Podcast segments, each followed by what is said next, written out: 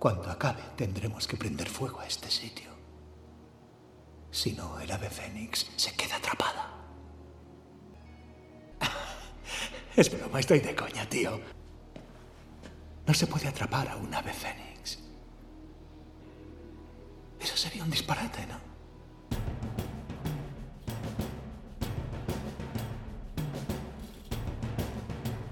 Hola a todos y bienvenidos a un nuevo episodio de este vuestro podcast.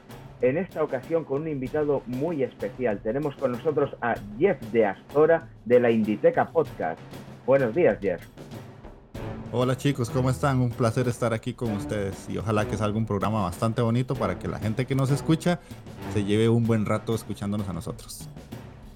Seguro que sí. Como todas las semanas, soy Eloy Castillo y aquí está Zoilo Martín de la Sierra.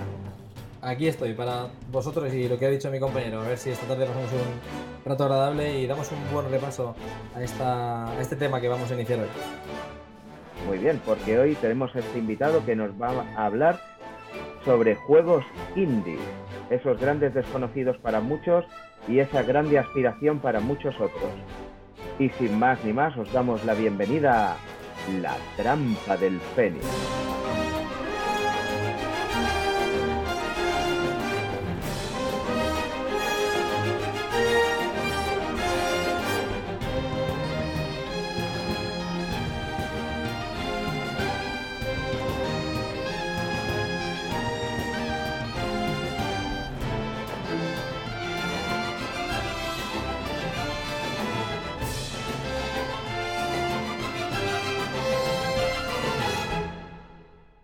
Bien, ya estamos aquí y para todo el que no te conozca, Jeff, ¿eres tan amable de presentarte y hablarnos un poco de tu proyecto, de la Inditeca? Claro, eh, primero les agradezco muchísimo la invitación. Yo normalmente tengo la costumbre de llevar gente a mi programa, pero esta es la primera vez que me invitan a mí, así que estoy muy ilusionado porque me gusta mucho cuando pasan esas cosas. Eh, yo manejo lo que ustedes ya mencionaron, que es la Inditeca para mucha gente a veces encontrarlo en Google se hace un poquito lioso porque es Inditeca, pero con una E, con la palabra de indie en inglés. Entonces es Indieteca. la idea mía en un inicio era darle la mayor visibilidad posible que yo pueda a los videojuegos independientes. ¿Por qué? Porque es mi pasión. O sea, yo juego muchos videojuegos y pues sí, juego triples A, pero con los juegos que yo más me divierto son los indies se los pongo así, o sea, mi librería de Steam es una lista extensa de juegos indies desconocidísimos para muchos y tal vez muy conocidos para otros. Entonces, mm, yo me planteé la idea de por qué no darle visibilidad a los juegos indie, a los desarrolladores y a toda la gente que está detrás de, de ese tipo de juegos. Y me creé el podcast inicialmente y a día de hoy ya tengo también un canal de YouTube donde pueden la gente ir a ver videos relacionados a lo que yo hablo en el podcast para que tengan una idea ya más visual de lo que yo estoy haciendo. Estupendo. Una pregunta. A nivel de, usuario, porque a nivel de desarrollo lo haremos luego, a nivel de usuario, de jugador, ¿cuál es la principal diferencia que encuentras tú? ¿Qué es lo que hace que el indie sea tan interesante con respecto al comercial o al AAA? En mi caso es el hecho de que yo, cada juego indie que juego, aunque suene redundante, es muy diferente al otro. Eh, yo hace, hace unos días estaba jugando el Bloodstained Curse of the Moon, que es como una inspiración muy fuerte en, Super, en Castlevania 3, perdón. Y antes de eso estaba jugando otra cosa totalmente diferente que no tiene nada que ver y que yo literalmente no tengo el problema de muchas personas que dicen que ocupan IPs nuevas, porque yo todas las semanas tengo una IP nueva, literalmente.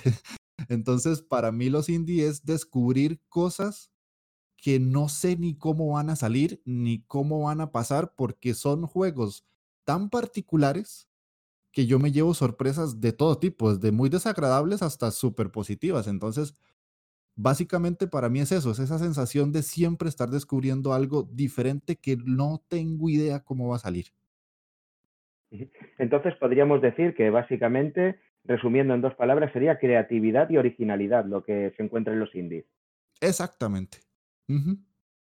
Y Zoilo, ¿tú qué tal vas de experiencias indies?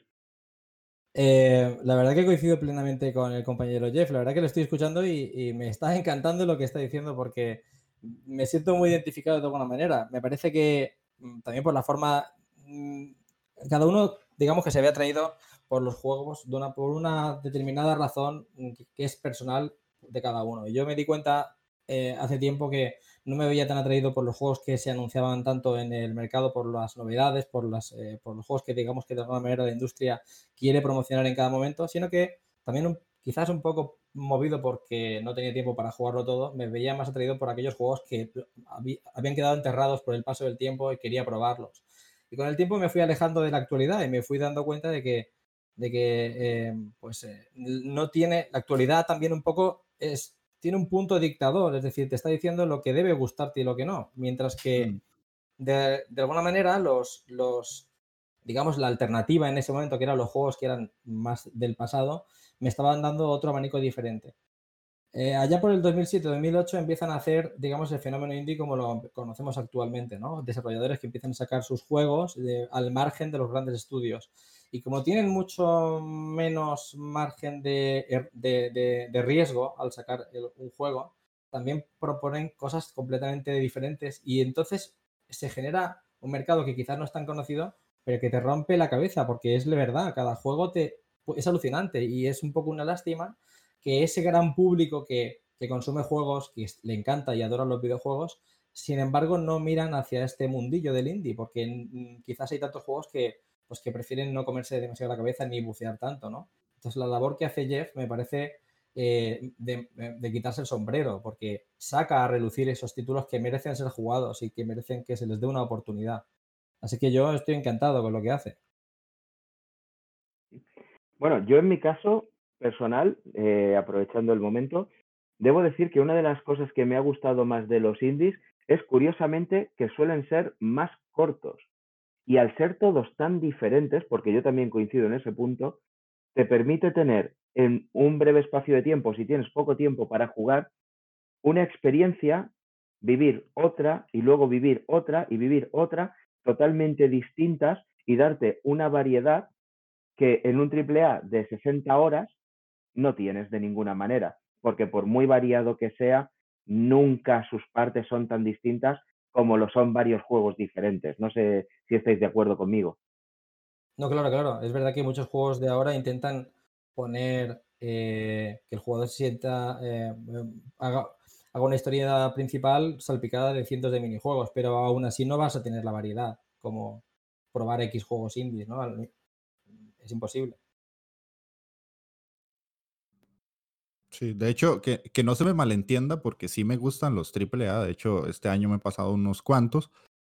En, el indie, por lo menos, incluso hasta los más pequeños, parece mentira. Cuando no hay nadie detrás, no hay dineros detrás importantes, vas a tener juegos que tal vez en 10, 20 minutos ya te están atrapando porque son cosas que vos no tenés ni cerca de lo que te pasa por la cabeza, porque si acabas de terminar, qué sé yo, Ghost of Tsushima, ya sabes que es un juego mundo abierto, misiones secundarias, eh, capturar campamentos, pero llegas y pasas a un juego como Summer in Mara, que es otra cosa rarísima que no, no te esperas porque decís, ah, voy a jugar algo similar a Animal Crossing, y no, es otra cosa que no tiene nada que ver con eso, y, y te saca desde ese momento en el que estabas jugando algo que era como lo potente, lo que todo mundo está hablando, y te centras en una aventura muy personal.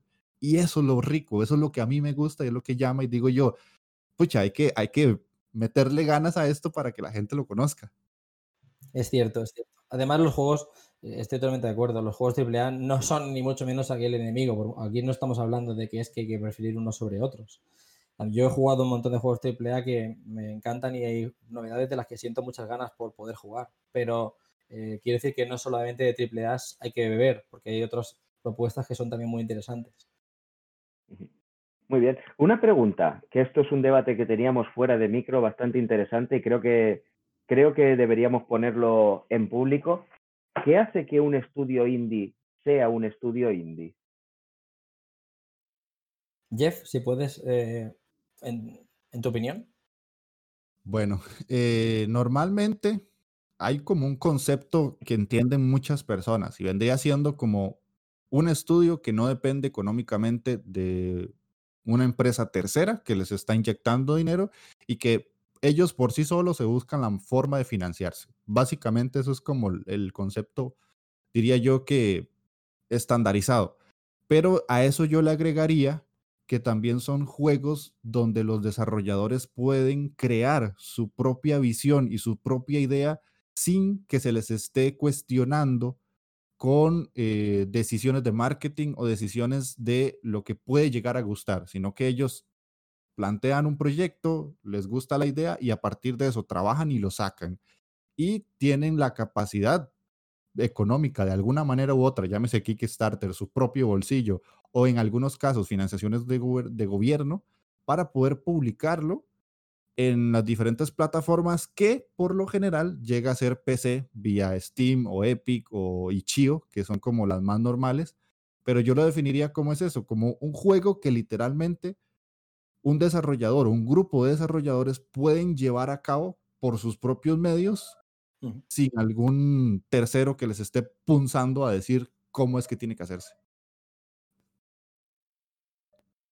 Yo estoy bastante de acuerdo, pero matizaría un par de cosas, porque claro, las cosas han cambiado tanto que no sabría qué pensar en algunos casos. Por ejemplo, el caso de un estudio independiente que toma absolutamente todas las decisiones, pero que ha conseguido un publisher y el publisher es el que les pone el dinero, ¿cómo, cómo, ¿hasta qué punto sería independiente?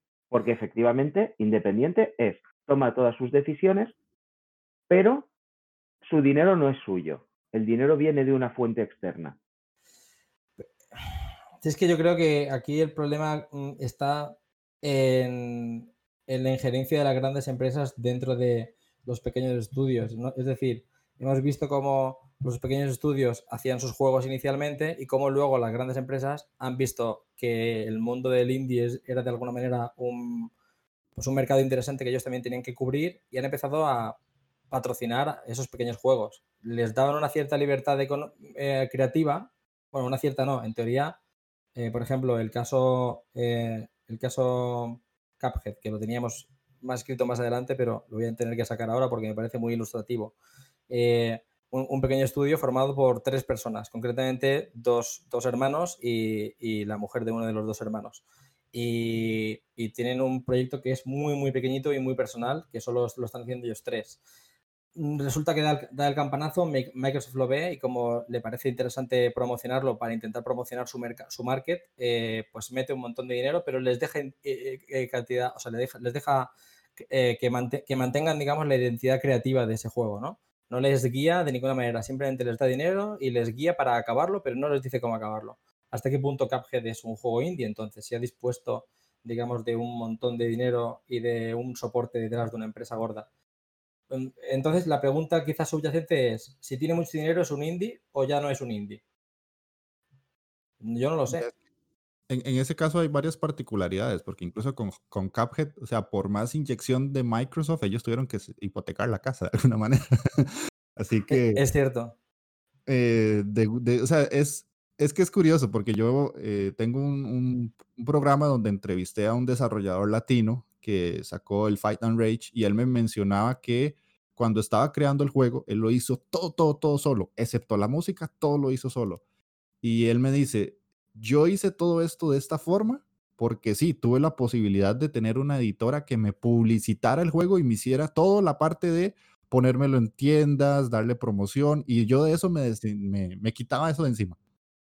Pero no lo quise hacer porque quería que todas las ganancias fueran para mí, pero pude hacerlo. Y él ya me, después me desglosó. Si lo hubiera hecho, era el no sé cuánto por ciento que va para Estados Unidos, el otro por ciento para Steam, el otro por ciento para la editora y yo me quedo como con un 40. Yo no quise que eso fuera así. Entonces, también es decisión del desarrollador si acepta o no ese apoyo, porque al final el desarrollador independiente no tiene conocimientos ni de marketing, ni de publicidad, ni de cómo poner un juego dentro de una consola, que una cosa es Steam, que haces como un formulario y ves si todo se va cumpliendo, check, pagas lo que hay que pagar y se, eh, se publica el juego, pero ya en consolas o en la misma Epic, que me di cuenta esta semana, no es tan fácil. Entonces a veces llegan editoras como Devolver o como Chucklefish que ayudan a que todo eso sea más sencillo por una pequeña porción de dinero. Ya con Microsoft ya la cosa cambió, ¿verdad?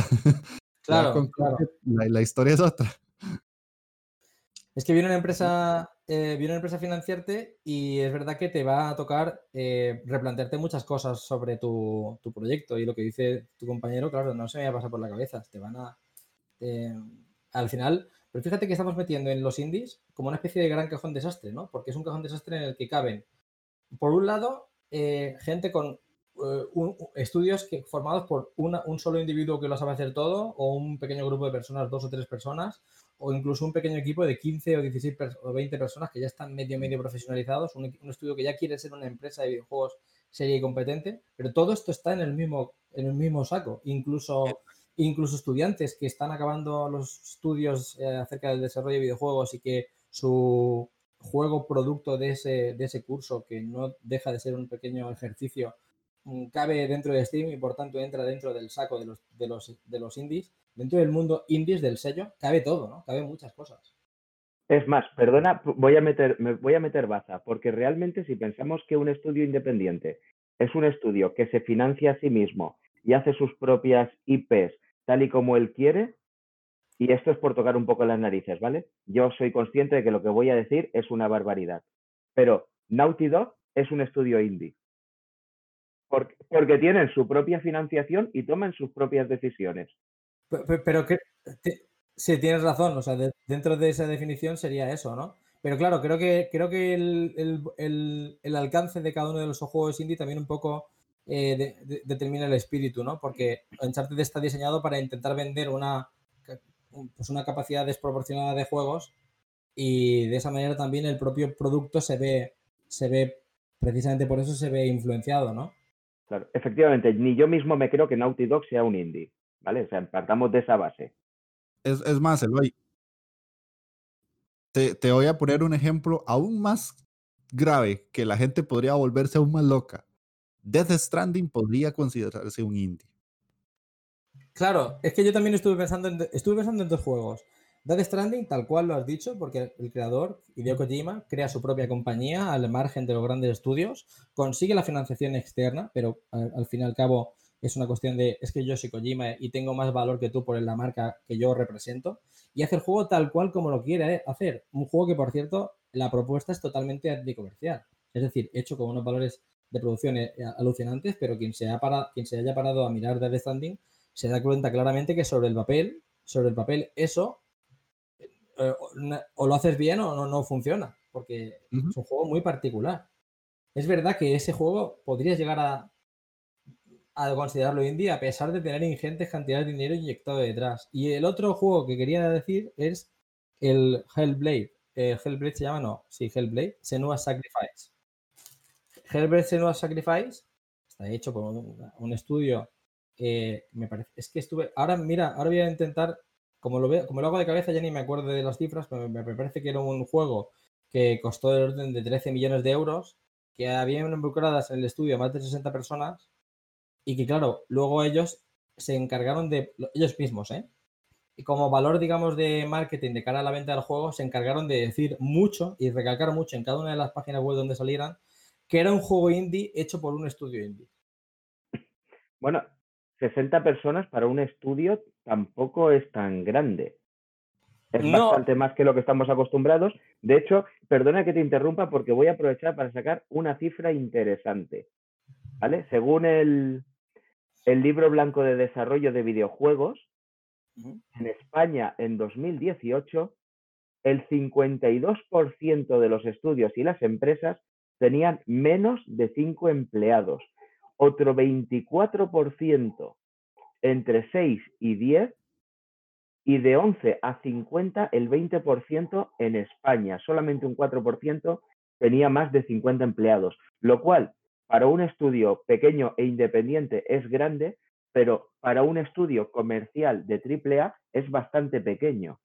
60 personas es lo que, lo que, y lamento tirar de memoria, en un departamento, estaban trabajando en un juego en un departamento solamente, 60 personas, y tiraban para adelante, porque el equipo completo era mucho mayor, con lo cual se queda ahí, yo lo veo ahí en el límite de 60, somos muchos para ser pequeños, somos pocos para ser grandes. Creo que la definición que ha dado Jeff está bastante cercana a lo que es eh, un indie. Es decir, mm, no, es, no es vinculante necesariamente el dinero gastado en el juego, no es vinculante necesariamente el número de personas que hayan participado en el juego, sí es vinculante la capacidad creativa de, de, cada uno de los integrantes y lo que querían eh, sacar adelante. Pero está claro que cuanto más grande un juego y más dinero te gastes, también, pues más vas a querer más, más riesgo asumes y por tanto también el juego se ve condicionado. Sí, efectivamente, cuanto más dinero gastes, más riesgo tienes. Es, evidente. Hay como, como la idea romántica que, muchos podríamos pensar, que es el estudio chiquitito, que saca su juego pequeñito y, y mordiéndose la billetera. Y está la idea de la definición estándar que encontrás en Internet que te dice que es un estudio que simplemente no depende de otro y ya. Claro. Yo también me acuerdo, eh, como idea romántica, eh, el juego de World of Goo.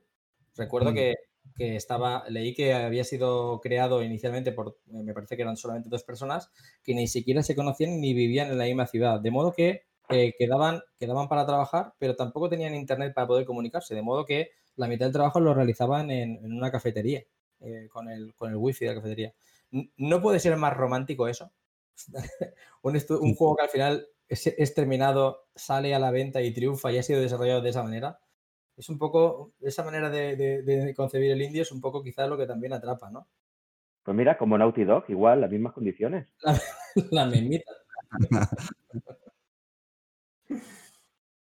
bueno, entonces podríamos decir que una de las grandes cosas, más allá de, o sea, uno de los grandes términos que definen un indie, más allá de su, su definición concreta, podría ser quizá el espíritu con el que se crea ese, ese proyecto y ese juego? Yo creo que sí. Sí, sí, definitivamente, porque al final eh, es, plantear una idea, es plantear un proyecto y, ponerlo en marcha. Al final del día eh, lo que importa es eso, que, que si dos, tres personas se juntan, ve lo que acabas de contar del World of Goo, y sacan adelante el juego y se vende y la gente lo conoce y llega a alguien por lo menos, ya con, con eso, por lo menos tenés lista la parte de llevar tu proyecto a, un final agradable. Mm. Mira, personalmente, por mi experiencia, cualquiera que acabe un juego, de hecho, cualquiera que intente un juego tiene todo mi respeto, pero cualquiera que lo acabe, bien, mal, mejor, peor, cualquiera que acabe un juego, tiene personalmente mi aplauso, que será mucho, será poco, pero que sepa que lo tiene. Existe una película llamada Indie Game The Movie que, salió, me parece que, es en el 2009, mm, por ahí cerca, no estoy seguro, ahora no lo tengo delante, en el que se detalla la realización de tres juegos. Eh, recuerdo que uno es el Super Meat Boy, el otro es el Fez. Y mira, ahora, eh, ahora no tengo delante cuál es el tercero que se detalla, pero en, en el juego se habla, digamos, de la realización de esos tres. La cámara, cuando esos juegos se estaban realizando, pues los, los documentalistas, pues un documental, eh, hablan con los desarrolladores, ¿no? Entonces, la película es muy interesante porque se ve un poco las penalidades que ellos están sufriendo. En ningún momento eh, el documental habla de los indies como, estudios como los que hemos hablado, de, los Death Stranding o los Hellblade. Me parece que en ese momento pues nadie había pensado que en el mundo indie se podía desarrollar algo tan gordo. Así que en esa película lo que se ve es desarrollos pequeñitos independientes hechos por una o dos personas.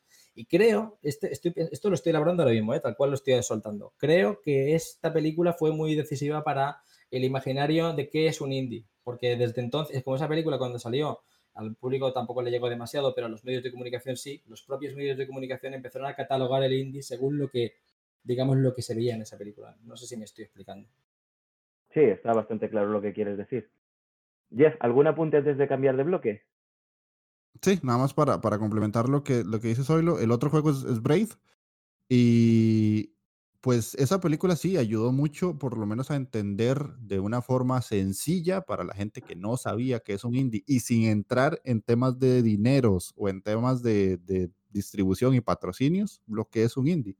Así que si quieren darse una buena idea, ya la película está un poquito vieja, pero es una buena opción de, de, darse cuenta de en su momento, porque ya a día de hoy, como acabamos de hablar, ya no es así, qué era un indie o cómo empezó a, a gestarse eso, porque acuérdense que todo eso se dio y aún así Super Meat Boy está donde está porque incluso Microsoft llamó al desarrollador y le dijo, hey, mira, publica el juego aquí en mi, en mi tienda virtual.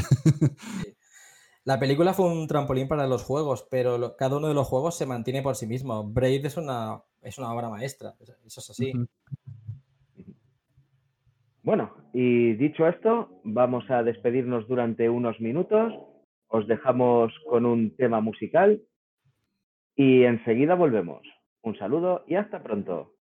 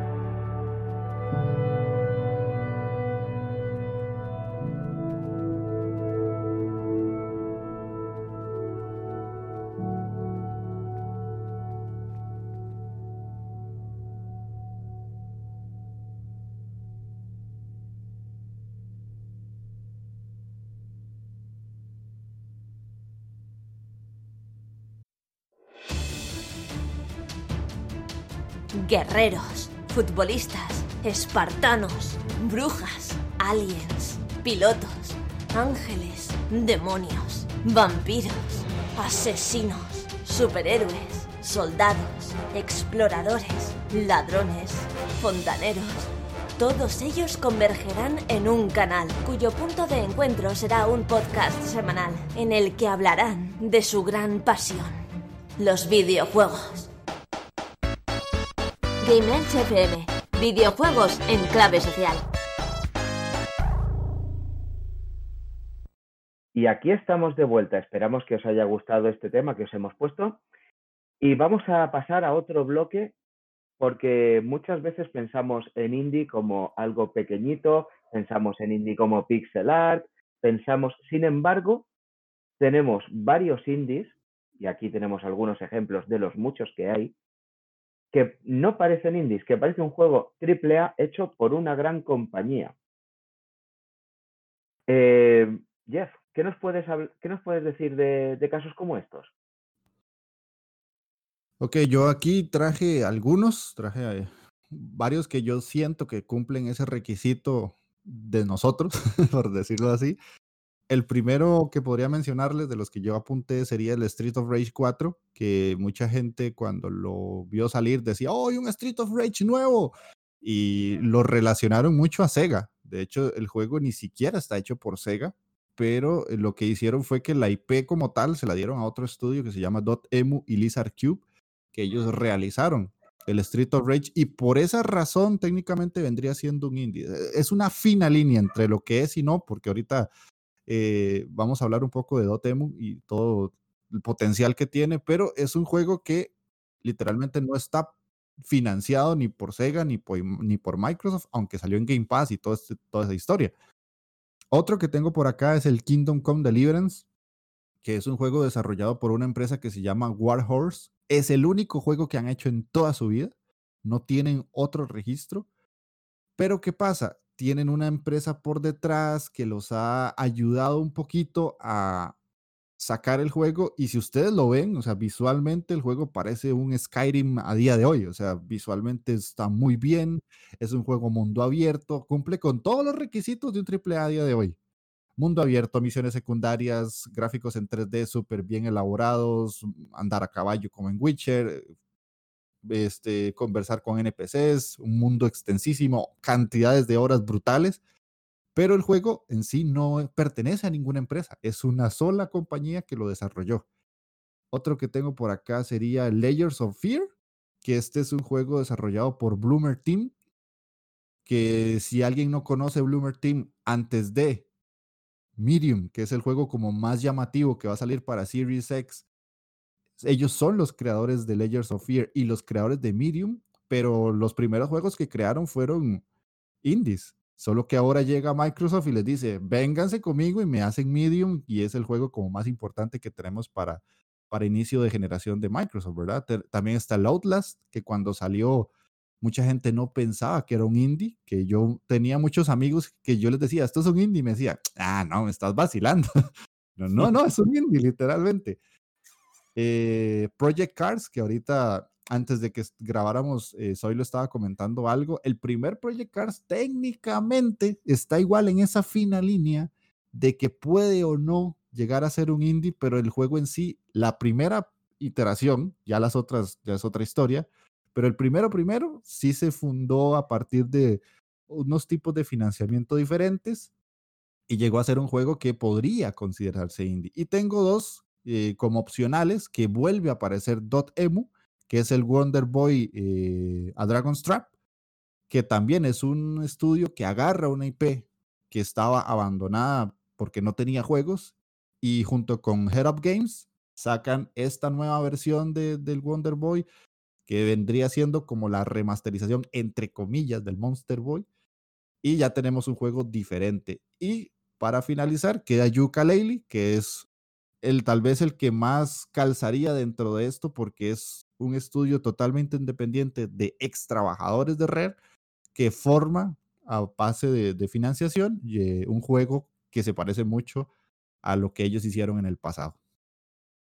Vale, antes de, continuar, y perdona, soy lo que, que me pille el turno, quería decir dos cosas. Primero, Wonder Boy, la trampa del dragón, no nos confundamos. ¿Vale? La trampa del dragón Wonder Boy, la trampa del Fénix, nosotros. Y quería comentar que yo tengo aquí dos juegos también apuntados, A Plague Tale Innocence de Asobo Studio, un mm. juego que yo lo vi y está perfectamente a la altura de, de cualquier grande. Podrían decirte que lo ha hecho un estudio con mucho dinero y te lo crees. No es un estudio pequeño, pero, pero es un estudio independiente. Y What Remains of Edith Finch, que lo hace Giant Sparrow, pero viene el dinero de Anapurna Interactive. Y aquí, Zoilo, sí me gustaría darte paso porque creo que sobre Anapurna Interactive tú tienes información interesante. Bueno, lo, leí hace tiempo y lo estuvimos comentando el otro día. Anapurna es la que financia ya en Sparrow y Anapurna Interactive en realidad es una subdivisión de Anapurna Pictures. Y Annapurna Pictures es del mundo del cine norteamericano. Eh, y ahora mm, me pillas en bragas porque no sé eh, los nombres propios que me gustaría ahora decir un poco para un poco situar. Pero bueno, diré que la, eh, la, creación de Annapurna Pictures parte básicamente de la idea de, una, de, la, de la dueña, la CEO de la compañía, que da la casualidad de que es la hija de, una, de, una, de un, un financiero importante en el sector de, la, de las petrolíferas. De modo que es un señor con muchísimo, muchísimo dinero estamos hablando que su hija pues, decidió pues, invertir el dinero de su padre creando una compañía de cine. La compañía de cine, como a la hija le gusta muchísimo el cine, eh, pues eh, creó de alguna manera un cine que no fuera comercial. Eh, quiere, quiere algo mm, de buen gusto a nivel cultura y todas las películas de Anapurna Pictures o las que financian Anapurna Pictures son películas que pueden no gustar al gran público, pero sin duda son películas muy interesantes. Y con esa, con esa filosofía pues eh, lanzaron eh, el, sello Interactive, donde hacer exactamente lo mismo, pero en el mundo de los videojuegos. Y lo lanzaron con What Remains of Edith Finch, lo cual que me pareció me parece muy interesante también porque el espíritu es este. Si juegan con un poco de trampa o de ventaja, ¿no? Y es que el hecho de que si alguno de estos productos no acaban de funcionar, mm, la chica puede, digamos, recurrir a la trampa de decir, papá, dame un poco más. Y bueno, estoy, estoy simplificándolo, ¿no? Pero por lo que he leído parece que es así, ¿no? Que esto viene, está creado de esa manera. A mí me parece una iniciativa fantástica, la verdad que aplaudo que haya una, una persona que haya decidido, pues de alguna manera, eh, aportar para bien al mundo de la cultura, que es lo que ha hecho Anapurna. Por cierto, yo he aprovechado para, para, buscar en Wikipedia y tengo el nombre, me lo han chivado. La chica se llama Megan Ellison. La compañía de cine, Anapurna Pictures, se crea en 2011. Y efectivamente, yo también estoy contigo en que me parece muy bien que invierta dinero en hacer películas y videojuegos, no como negocio, no como recoger dinero, sino como cultura y como difusión de, estos dos medios. Con A Plague Tale Innocence, hasta que no me dijiste que la compañera de Asobo Studio había leído poco y yo estaba totalmente convencido de que era un juego de Ubisoft. Con eso te lo digo todo. Pues nada. Dicho queda, yo también, yo también me lo hubiera creído. Sí, sí. Y yo no tengo ningún juego que aportar, me parecen estupendas elecciones y la verdad que todos tienen una calidad de sobresaliente que les aleja mucho de lo que sería un, indie convencional, ¿no? Son indies que parecen efectivamente triple A. Es verdad que público, que esto ya depende del, gusto del público, ¿no? Que público que eh, identifica que cuando algo, los gráficos que está viendo en pantalla no son realistas, en el sentido fotorrealista de la palabra, y cuando ve dibujos animados y tal, pues ya piensa que no son tan caros de hacer, ¿no? O no son tan, tan complejos y pues no les presta mucha atención. Pero Street, of Rage 4 es un juego, por ejemplo, que no lo hace cualquier estudio. O sea, hay que ser, hay que tener mucha experiencia para lograr un juego como ese. Hablando de experiencia, em, hay más de un estudio que está formado de, por gente que ha salido de, empresas grandes con mucha experiencia, con mucho talento y ha hecho, ha hecho indies. Y gracias a eso tenemos indies de, de mucha calidad. Entonces la cuestión sería, un indie, un indie pequeño, un indie de, pongamos, 15 personas, ¿creéis que puede hacer un juego que esté a la altura de un triple A? ¿A la altura en qué sentido lo dices? ¿En el sentido técnico, por ejemplo, con el músculo que puedes ver en un Red Dead Redemption 2? Sí, podríamos decirlo así, con la de, que te den la cara y digas, ¡buah! Esto es Ubisoft, esto es eh, Rocksteady. Pero no, estos son Juan y sus amigos. El, caso de Plague Tale Innocence o de Kingdom Come son claramente ejemplos de eso, ¿no? Juegos que uno no sí, pero Asobo, pero Asobo no es un estudio pequeño. Asobo es un estudio. Mm, yo, yo, tengo que comentar el caso No Man's Sky, si me permitís un segundito, intentaré hacerlo rápido. No hay eh, prisa, estás en tu casa. Gracias. Eh, Jeff, seguro que tú el tema ya te lo conocerás como especialista en el mundo indie. No Man's Sky es un juego eh, creado por una compañía que, realmente era una compañía muy pequeñita. Eh, los, solo tenía publicados como grandes juegos así eh, representantes del estudio. ¿Ves? Otra vez mi falta de datos me impide recordar que, cuál era el nombre del estudio y cuál era el, nombre del juego que tenía. Pero era un juego que se llamaba algo así como Joe Mike, algo así, que era como, un, como una especie de, de, una, de especialista de stunt de que lleva una motocicleta y salta por, un, por, un, por una rampa. No sé si os acordáis de eso. Eh, es un juego muy pequeñito, eh, pero hasta ese momento era lo representativo del estudio. Entonces... Te, interrumpo un segundo. El juego se llama Joe Danger, que mientras tú hablas yo busco en Wikipedia. Gracias. Pues Joe Danger y yo y de su segunda parte, como ves los gráficos... Joe Danger 2 de Movie. Son bastante modestos, ¿no? Este estudio de un equipo de gente de no más de 15 personas, de repente pues eh, decir, o sea, eh, se destapan con No Man's Sky. ¿Esto cómo, cómo puede ser posible? Si, lo piensas, para todo el público, No Man's Sky, digamos, ¿cómo lo percibimos desde el día hoy, 2020? Pues lo percibimos como un juego que salió, que era fallido, que era una apuesta de Sony, que falló, que nos engañaron a todos, etc. Para mí es lo contrario. Yo no pienso, no, no lo veo desde ese enfoque. Lo veo desde el enfoque de un grupo de entre 15 y 20 personas que levantaron un proyecto que era absolutamente titánico que un equipo así claramente está eh, por encima de sus posibilidades de levantar algo así. Y tuvieron la ayuda de Sony, porque le pasó un poco el caso Cuphead eh, de Microsoft, pero en, Sony, que Sony vio que necesitaba en ese momento pues, destacar en 2015 con, un catálogo de productos que le situaran por encima de la competencia, vio No Man's Sky y dijo, vale, puedo promocionar PlayStation 4 como una consola que me va a llevar al futuro, a donde no me ha llevado absolutamente nadie. Y entonces empezaron a promocionar No Man's Sky. Y No Man's Sky tuvo, digamos, un. se engordó como un globo de marketing, pero quien la engordó no, fueron, no fue el estudio que, que lo hizo, fue Sony. Es verdad que el estudio que lo hizo, el directivo del estudio, podemos encontrar vídeos del directivo, pues la verdad, en un tono totalmente entusiasmado, quizá más entusiasmado de lo que sería normal y deseable, pues salía diciendo pues que en mi juego vais a poder mm, visitar muchos planetas y vais a jugar algo que nunca ha sido visto. Bueno, el tío estaba emocionado, está claro, eh, pero también yo lo entiendo. Está haciendo un producto que, y además él ve que lo va a poder conseguir y que va a poder lograr terminarlo, un producto que está claramente años luz de las posibilidades de ese estudio. Finalmente lo hacen, el juego es un fracaso. Y la gente se queja. Y aquí, pues mi pequeña ramita de apoyo a, a No Man's Sky y a su estudio, porque realmente era un proyecto titánico y lo tiraron adelante.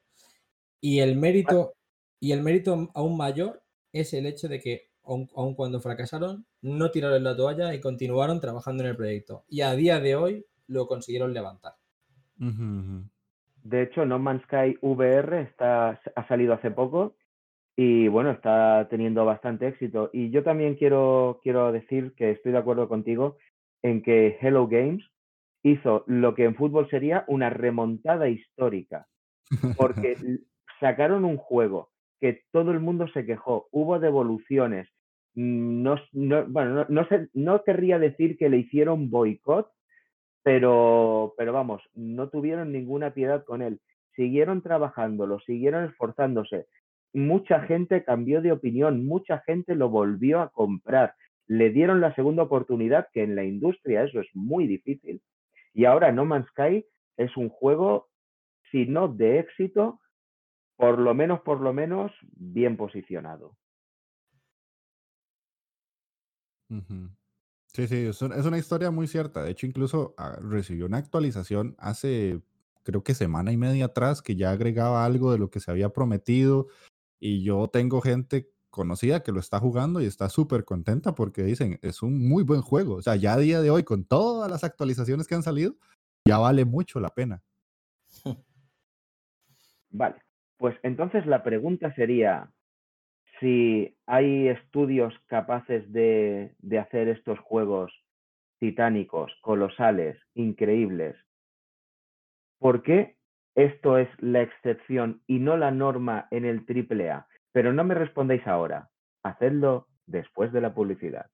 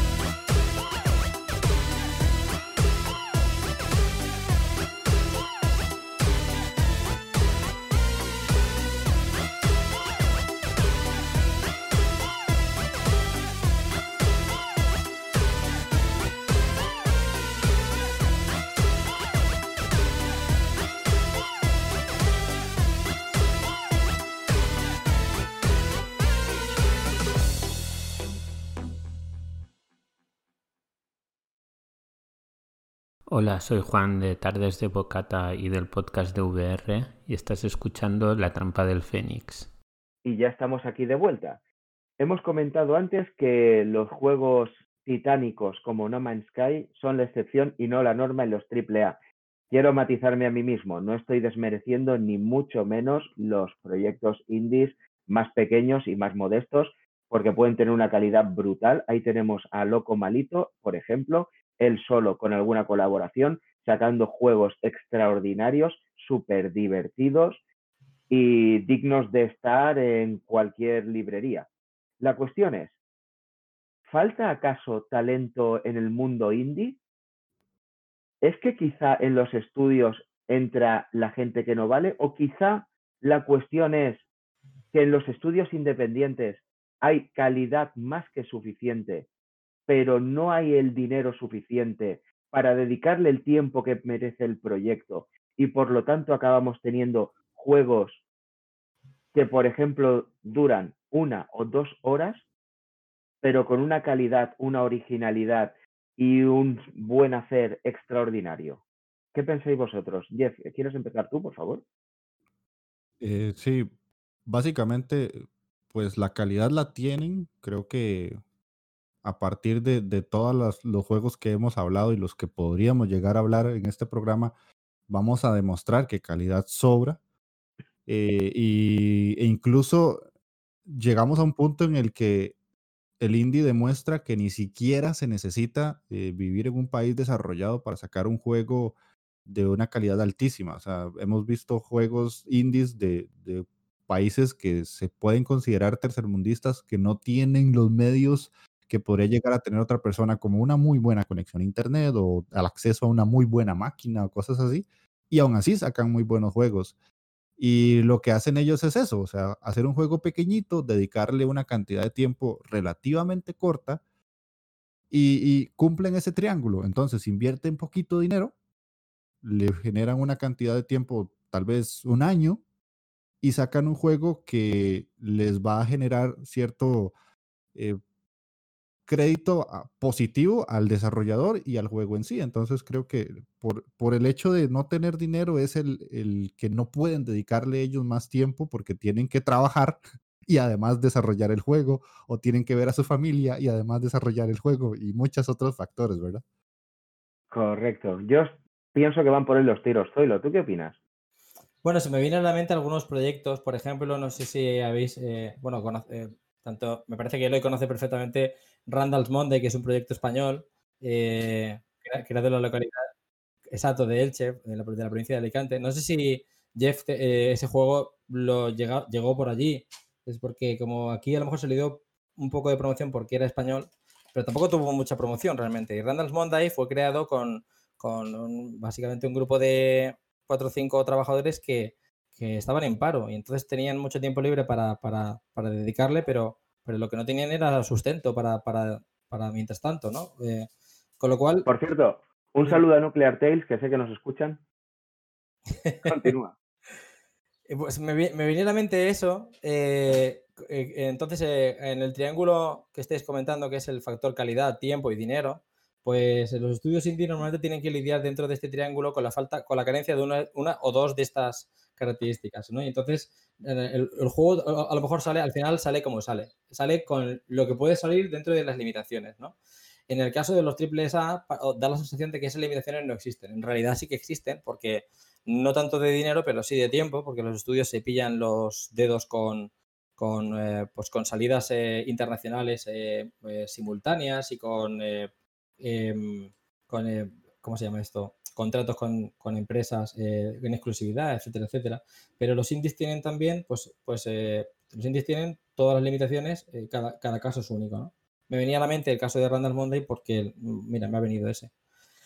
Y estaba pensando que sí, que si le dieras más tiempo a esta gente, normalmente el tiempo no, no suele ser el, el, factor problema en el mundo indie, porque precisamente los indies trabajan con las dificultades ya añadidas, entonces ya saben por ejemplo, también me viene a la mente em, el caso de, Blasphemous, eh, otro juego español, en el que los creadores eh, comentaban, además en la Game Lab de este año, que el juego estuvo durante mucho tiempo en desarrollo, pero incluso cuando no tenían dinero y mandaron a los colaboradores a casa porque no les podían pagar, el estudio seguía, el juego seguía en desarrollo, porque aún sin cobrar, por los, el corazón del estudio pues sigue trabajando, ¿no? Entonces el, el, indie funciona así, ¿no? Funciona echándole ganas y pasión muchas veces, aunque no haya dinero, y, eh, a veces los proyectos se, se, dilatan en el desarrollo eh, más de lo que de, lo que un estudio grande hubiera dilatado, ¿no? Ese, ese proyecto. Vale. Em, pues mirad, con respecto a tiempo y dinero, os voy a lanzar una pregunta de trivial. ¿Cuánto tiempo tarda en desarrollarse un juego como, por ejemplo, Uncharted 4? ¿Cuánto, cuánto queréis que tardó? Cuatro o cinco años, ¿correcto? Sí. La mayoría, el tiempo medio de los desarrollos de los juegos publicados en 2018, según el CEP, que por cierto, un saludo para Valeria Castro, la presidenta, que también nos escucha. Eh, el tiempo medio fue de seis meses. Y luego, a intervalos iguales, está tres meses y doce meses. Es decir, la mayoría de los desarrollos de juegos independientes en España en 2018 no se hizo en seis años, se hizo en seis meses. ¿Qué os parece? Sí, para, para mí es como normal porque yo estoy metido dentro del mundillo y he hablado con ciertos desarrolladores, pero no es la norma en el sentido de, de los AAA, como acabas de decir. Lo, lo que yo sí, y es que soy de los locos, o sea, yo por algo hago la Inditeca, es que estoy un poco mal de la cabeza. Me pongo a ver entrevistas que le hacen a los desarrolladores indie y uno de, de ellos es Edmund Macmillan, que es el desarrollador de Super Meat Boy. Él decía en una entrevista que le hicieron en un canal de YouTube súper pequeñito que recomendaba, que, se, llama... No, no, ojalá. Eh, tengo que mejorar mi inglés para llegar a eso. Eh, él decía que recomendaba a los estudios que están empezando y a los que no necesariamente, porque él ya tiene varios juegos a sus espaldas, hacer juegos pequeños y terminarlos. Y que una vez que terminara, hágase otro, deje ese proyecto y empiece otro, porque si no, usted se va a estancar en siempre estar mejorando el mismo, el mismo juego y nunca va a sacar nada nuevo. Y ahí es donde yo dije, ah, pues sí, porque normalmente los estudios indie sacan no muchos juegos, pero ahora que mencionaste a Loco Malito, él tiene varios y muy diferentes entre sí. Y no es como que le dedica cinco años a hacer solo Maldita Castilla o algo así. No, no, desde luego. Otro detalle curioso. La mayoría de los juegos publicados en 2018 costaron 100.000 euros. Las otras cifras que le siguen, y más o menos el mismo porcentaje, son 200.000, que es bastante poco, pero a partir de ahí solo bajamos 60.000, 20.000 e incluso hay un porcentaje altísimo de juegos que se publicaron con un presupuesto de 3.000 euros. Joder. Estamos hablando de desarrollos en España en el año 2020, 2019. En 2018, sí, 2018-2019. Sí.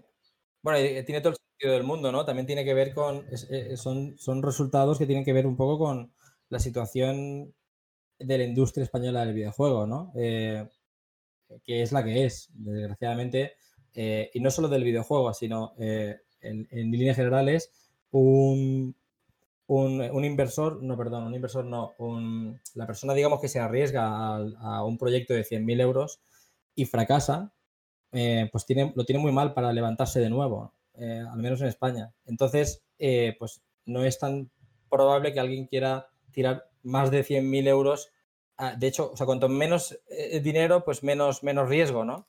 Entonces, me parece que la cifra de 3.000, igual eso es demasiado poco, es poco realista, ¿no? Gastarse 3.000 euros en un proyecto. Muy bien tienen que haberlo planificado, pero... Pero el caso es que lo hicieron. O sea, hay un grupo de, de gente, que no tengo los datos precisos de quiénes son cada uno, que desarrollaron proyectos por 3.000 euros. Pues eh, la verdad que solo puedo decir que felicidades. Eh, supongo que no cobraron o parte del dinero pues iría a los costes mm, propios de los equipos. Eh, y bueno, pues en cualquier caso, si lo sacaron, espero que les rentara también el proyecto. Como decía, por cierto, respecto a lo que comentabas antes, una de los, uno de los consejos que siempre me han dado es que un emprendedor tiene que fracasar rápido y barato. Correcto. Si, si tienes que fracasar, fracasa cuanto antes y perdiendo lo mínimo posible, porque si tardas mucho tiempo en un proyecto y te gastas todo tu dinero en un proyecto y se va al carajo, no hay forma de levantarse. Y es poco realista para tu primer proyecto, eh, pues empezar a, plantear un, un, un, juego rollo mundo abierto, ¿no? Vamos a hacer una MMO que compita con World of Warcraft. Esto lo he escuchado bastantes veces ¿eh? en estudiantes que pre, pre, proponen a su profesor, pues eh, me gustaría hacer esto. Y el profesor le mira diciendo, ay, qué buena persona. Pero, qué penita me da, qué joven que es. Pero, pero bueno, es, es, es así. Me parece que también el mundo, de, el mundo de los móviles también ha cambiado el panorama del desarrollo, porque uno también se plantea un juego de 3.000 euros cuando, cuando es un proyecto muy pequeñito. Por ejemplo, pongamos el caso de, del Flappy Bird. ¿Cuánto ha costado el Flappy Bird? Es que a lo mejor el Flappy Bird es una sola persona que lo programa en dos tardes, no le ha costado ni 100 euros. Pero, pero o sea, dentro de esos desarrollos muy, muy pequeñitos sí que puedo ver eh, proyectos de esa envergadura, ¿no? Sin embargo, un Blasphemous ya es algo dentro de que es un juego pequeño, es decir, para, los, para lo que podría ser un AA o un AAA, vamos, un Blasphemous no lo hace ese... No sé cuánto han gastado los compañeros de Game Kitchen, pero estoy seguro de que 3.000 no ha sido. Sí, de hecho, sacas el tema de los, de los juegos indies en, móviles. Es curioso porque mucha gente no los valora. Yo soy un fiel defensor de los juegos de móvil, no por el hecho de que sean juegos eh, que todo el mundo puede jugar ni nada, sino porque dentro de los móviles como tal hay muchos estudios independientes que ven ahí una ventana de publicar algo un poco más económico y que le llegue a una cantidad de gente muy, muy grande. Y aunque no lo crean la gente que, que nos puede llegar a escuchar, eh, los jugadores de móviles son muy aguerridos, los que realmente utilizan su celular para jugar, no es como nosotros que una partidilla ahí para cuando estamos en el trono y ya vámonos. y... En el trono te refieres al autobús. Sí, sí, sí, claro.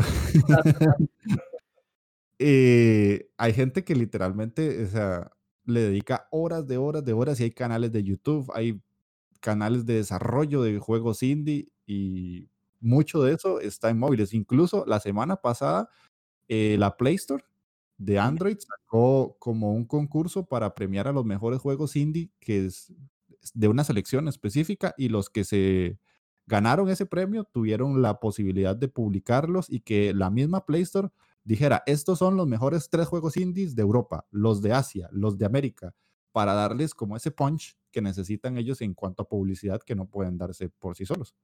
Sí, ¿no te parece, Jeff, que el, fíjate que llevamos hablando un rato en este, en este programa y no le hemos dedicado tiempo a los juegos de móviles?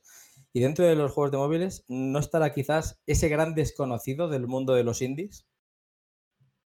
Esos juegos bueno. que, que, no, que, que, no, no conoce la gente, ni siquiera los que se dedican a mirar indies, porque eh, son juegos tan específicos de móvil que, y que a lo mejor no tuvieron demasiado éxito siendo, eh, siendo buenos juegos o con buena calidad.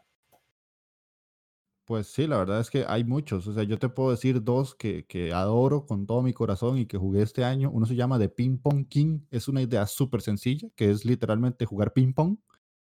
Y tienes que ver, golpear la pantalla en el lado izquierdo o en el lado derecho y jugar ping pong. Y empezás desde el lugar cero. O sea, tu primer rival es tu mejor amigo.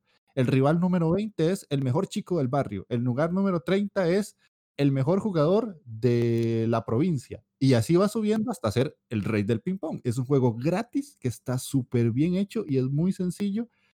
Y uno dice, pucha, ¿cómo puede ser posible que esto nadie lo conozca? O tal vez el eh, Super Dangerous Dungeon, que es otro juego sencillísimo, parece un, un Super Mario, por decirlo así, gratuito también. Y es un juego de plataformas tan bien hecho que da rabia ver que nadie lo conozca y que además, para colmo de todo, es gratis. Sí, yo también he, encontrado algunas joyitas en el, en el, terreno de los juegos móviles. Eh, precisamente Ubisoft, eh, en, una, en, un, en, un, intento de meterse en el terreno de los juegos móviles, eh, portaron cuando, el, cuando Michel Ancel hizo Rayman Origins, eh, que por cierto, podríamos hablar si Rayman Origins es, es indie o no lo es, pero bueno, un, uno de los desarrollos también fue para móvil, ¿no? Eh, hicieron eh, una especie de, pues como de estudio dentro del estudio que se llamaba UbiArt, no sé qué. no me Ajá, acuerdo claro. de- Hicieron un juego que se llama eh, Rayman eh, Jungle Run. Y eso es una pasada. Rayman Jungle Run me parece uno de los mejores juegos de móvil que he jugado en mi vida por la jugabilidad que, que presenta y la calidad que tienen al mismo tiempo. Y lo sorprendente, lo lo- a cada paso que estás dando dentro del juego, porque no es un Rayman mm, convencional, tampoco han tenido que reducirlo todo para que con una sola mano eh, puedas jugar. Básicamente pulsando en la pantalla, pero es, no sé, es alucinante. Y cosas como estas me da un poquito de lástima que, que se, que se pierdan, ¿no? Quizás este no se pierde tanto porque al ser Ubisoft y estar detrás de esta compañía, pues de alguna manera puede promocionarlo y posicionarlo, pero como este se me ocurren otros eh, que están también de nivel altísimo, ¿no? Y sí, es una lástima que los juegos indie en, en teléfono móvil pues rápidamente son, son enterrados, ¿no? En la, en la ingente cantidad de títulos que van saliendo. La verdad es que el juego móvil y el juego indie móvil da para podcast. Sí, claro. solo, es un tema que da para, para mucho. Volviendo al tema de, de, los, cif- de las cifras de los desarrollos, de la calidad de los juegos desarrollados, si os dais cuenta, lo que hemos dicho antes, que manejan presupuestos muy pequeños y, y desarrollos en tiempo muy corto, y sin embargo, tú has puesto el ejemplo, Blasphemous seguro que ni costó 3.000 euros ni se hizo en tres meses. Parece que las cifras lo que dan a entender es que a los indies, si les das tiempo y les das dinero, te hacen juegos cada vez mejores. Y además hay un detalle que me gustaría comentar.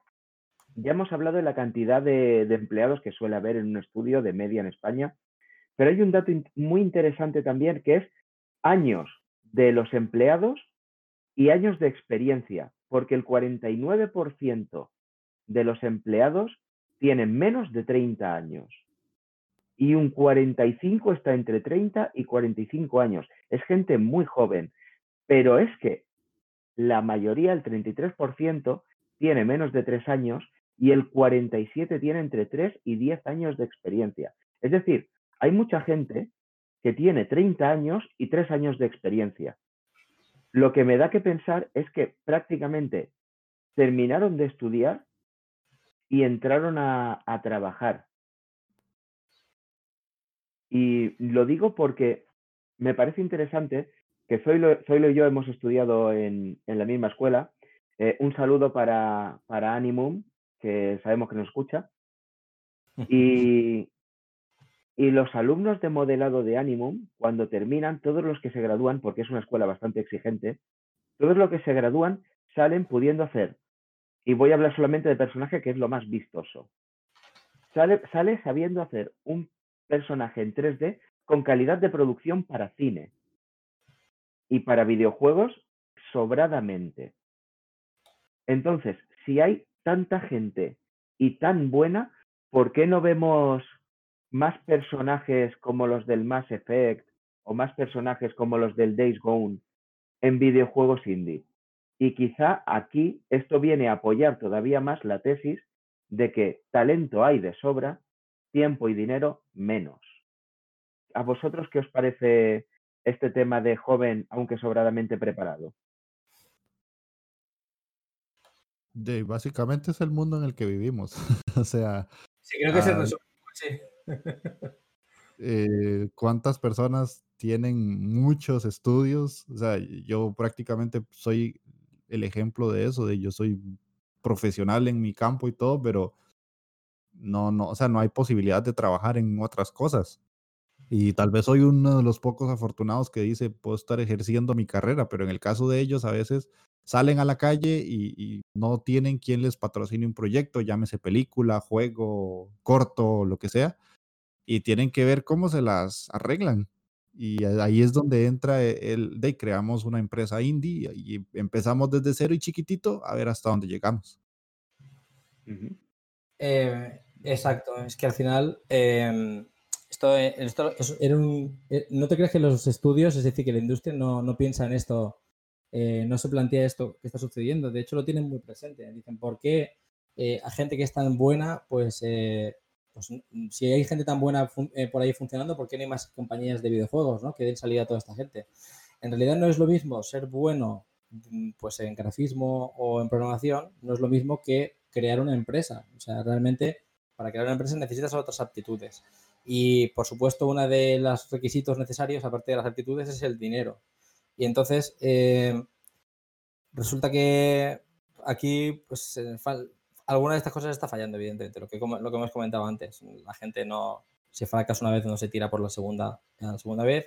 Pero también los estudios eh, piensan que, bueno, de hecho, uno de los ponentes de la Game Lab este año, eh, tampoco recuerdo quién, pero eh, apuntó una cosa muy interesante y es que los, los aunque, aunque un alumno sale de, de, una academia muy preparado, él cree que está muy preparado, pero la pregunta es si una empresa de videojuegos profesional mm, también lo piensa. Eh, para que ese chaval que parece muy preparado realmente sea validado por, ese, por, ese, por la industria, ¿no? ese chaval debería pasar por un estudio profesional. Y entonces, en ese, una vez trabajando en el estudio profesional, dentro del mundo profesional, eh, no solamente haces tu labor trabajando, sino que además eh, pues, entras en contacto con los compañeros, con dinámicas de gestión, con dinámicas de, creación de contenidos y colaboración con, otros departamentos. Y entonces, de esa manera, el, profesional no solamente crece en lo suyo, sino crece en la creación de videojuegos en sí mismo. Entonces, eh, solamente después de esta experiencia, el chaval o chavala, eh, pues entonces eh, se verán con, digamos, conocimientos necesarios como para crear una empresa. Es, vamos, resumiéndolo, necesitas una empresa profesional que convierta a esos, estudiantes en profesionales. Y entonces, esas empresas profesionales en el campo de España estamos hablando, ¿Cuántas hay? Pues no hay demasiadas. Es decir, hay, porque cada vez están viniendo más y en el terreno móvil más, como se está viendo en la ciudad de Barcelona, pero en general no hay tantas. Y entonces, cuanta más mm, vengan desde, desde fuera, esas empresas grandes lo que van a hacer es, digamos, eh, eh, proporcionar la experiencia que necesitan esos estudiantes que salen de los cursos que se hacen aquí. Cuando esos estudiantes salen ya formados de alguna manera, crean sus propios videojuegos. Y voy a poner un ejemplo. El juego Gris eh, fue realizado por un ex, un ex trabajador de Ubisoft Barcelona, que cansado ya de trabajar dentro del estudio, pues dijo, voy a juntarme con algún autor a ver si puedo realizar un juego. Da la casualidad que Gris funciona muy bien porque tuvo muy buen acierto a la hora de encontrar el grafista adecuado, un chico que se llama eh, Conrad Roset, que era artista de, ilustrador, que por cierto no tenía mucho conocimiento, por lo que tengo entendido, ¿eh? igual me equivoco. Se que no tenía mucho conocimiento del mundo de los videojuegos ni le interesaban demasiado, pero vio en el compañero la oportunidad de, pues, de desarrollar su arte en un mundo interactivo. Y al final Gris pues ha quedado como ha quedado, ¿no? Es un juego fantástico. Pero no hubiera sido posible si ese programador no hubiese sido formado profesionalmente dentro de una de la maquinaria, digamos, de la industria. Y eso es un poco la, la manera que ellos ven de, de encauzar poco a poco el talento. Mira, voy a aprovechar que dices eso. En 2019, según los datos otra vez de, la Asociación de Desarrolladores de Videojuegos Españoles, del DEP, había 500, 520 empresas de videojuegos y 250 proyectos en marcha. Y voy más allá. Em, si hay una lista en Debuego que también nos escucha. Tiene su podcast, que también es muy interesante. Que lista los videojuegos españoles, tanto grandes como pequeños, que se publicaron. Y estamos hablando de más de 100 títulos en un año. Yo, hasta que no lo vi, no pensaba que en España saliera tanto videojuego. Uy, que si sale. es que cada día a, a, lo mejor pueden salir 19, 20 títulos diferentes. Es que es una, es una es una bastardada, o sea, no te puedes acabar todo eso. O sea, es, es muy curioso, pero en España se mueve, se mueve mucho. Sí. Y quizá ahí es lo que tú dices, quizá los estudiantes salen, como tú dices, salen preparados, pero no salen profesionales. Aún así, no sé si, no sé si termina de cuajarme este, esta idea, porque mm, realmente en el estudio en el que estoy yo ahora, que por cierto, sí te voy a retomar un poco, voy a hacer asociación de ideas, sí te doy la razón una cosa, cuando yo conseguí mi primer trabajo y lo puse en LinkedIn, que, eh, que ya había conseguido un trabajo, a partir de ahí me empezaron a llover ofertas. Es una, es una cosa curiosa, estuve varios años diciendo que era independiente, que era freelance, que era estudiante, que tal, nada, ni flores fue conseguir mi primer trabajo y de repente mm, todo el mundo me quería. Fue maravilloso. Todo el mundo te quiere igualmente, Eloy. Ay, gracias. Me hacía falta oír eso. Y, y por otro lado, en, el estudio en el que estoy trabajando yo ahora mismo, yo soy el segundo mayor después del jefe. O sea, todos los demás son bastante más jóvenes que yo y con diferencia. Y bueno, para todos los que me conocéis, sabéis que, que cumplí 40 años en mayo. Cualquiera que quiera hacerme regalos los aceptaré con gusto. Y lo dicho, soy el segundo mayor en mi empresa con mucha diferencia. Entonces es, es curioso porque en mi empresa profesionalmente está trabajando gente que o bien acaba de salir de la universidad o bien acabó sus estudios hace, hace poco y ha tenido una o dos experiencias profesionales. Y son gente de mucho talento. Yo puedo, puedo, estar, puedo decir orgulloso que me rodeo de gente de mucho talento. Y no sé hasta qué punto han necesitado, porque es cierto que siempre aprendemos, todos los días aprendemos algo, pero si hubieran sido las circunstancias diferentes, si este mismo grupo se hubiera juntado de forma independiente para hacer un juego bajo el liderazgo, que eso sí tiene razón, tiene que haber una persona que su función sea ser emprendedor, ser empresario, mm, luchar contra la burocracia y contra los elementos y sacar el proyecto adelante. Creo que es igual que estamos haciendo los proyectos que estamos haciendo, podríamos estar haciendo videojuegos con mucha solvencia. Pues sí, ¿no te parece que de alguna manera el estar trabajando en ese entorno profesional a ti también te ha hecho mejor profesional? Es decir, ¿te ha enseñado cosas? Muchísimas. Dios mío que sí, ya lo creo, todos los santos días. Pues a eso supongo que se refiere a la industria. Sí. Jeff, ¿algún apunte? No, no, creo que ya esta, esta parte del programa la, la hemos cubierto bastante bien. Sí. Muy bien. Pues entonces solamente nos queda despedirnos.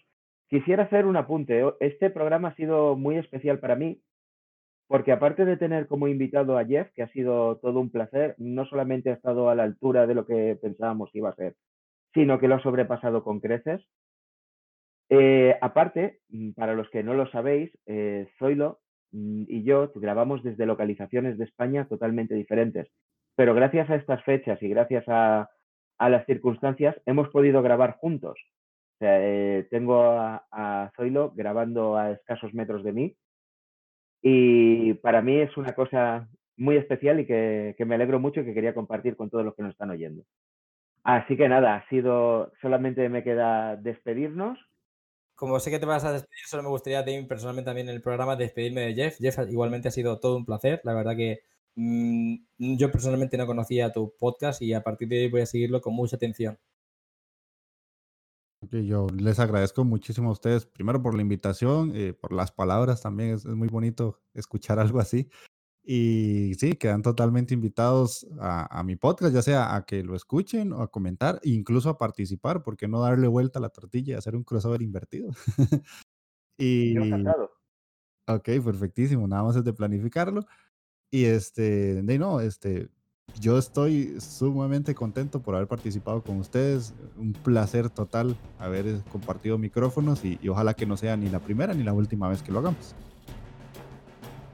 Ojalá. Cuenta con ello porque ya hemos dicho que el programa de Indies para móvil va a acabar cayendo y el día que lo grabemos esperamos contar contigo con total seguridad. Ojalá que sí. Y nada, dicho esto, solamente daros las gracias a Zoilo por estar aquí con nosotros, a Jeff por haber venido, a vosotros los oyentes por escucharnos.